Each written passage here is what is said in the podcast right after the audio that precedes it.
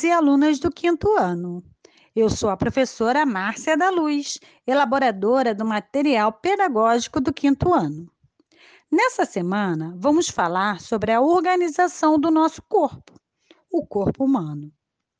Todo ser vivo do nosso planeta é formado por uma ou mais células.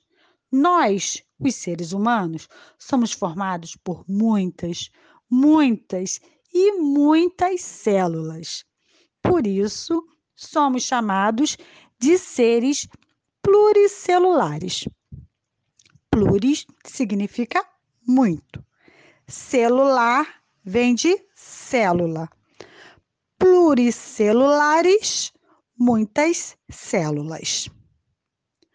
O nosso corpo é organizado a partir da célula.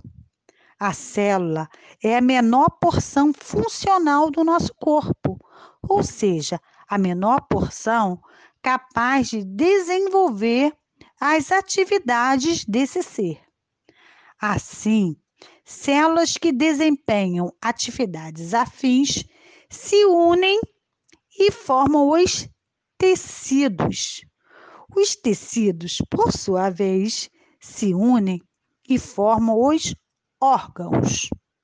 Mas os órgãos podem ter vários tipos celulares diferentes, ou seja, vários tipos de célula formando diferentes tecidos.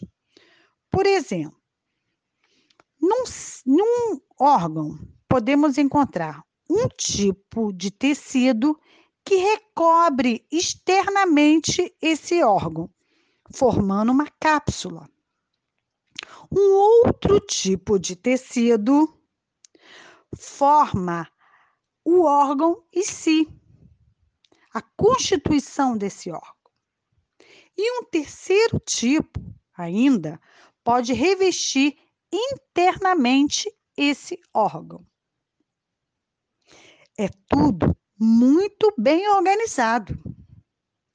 E esse órgão tão bem organizado, tão bem elaborado, exerce uma função específica dependendo do sistema que ele pertence.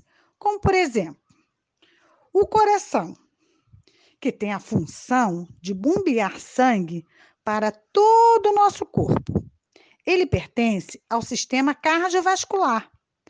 Podemos identificar o momento que o coração bombeia o sangue para o nosso corpo, através das batidas do nosso coração. Cada vez que o coração bate, ou seja, que ele pulsa, ele envia sangue para uma determinada parte do nosso corpo. O pulmão tem a função de promover a renovação do ar a cada processo de respiração que efetuamos.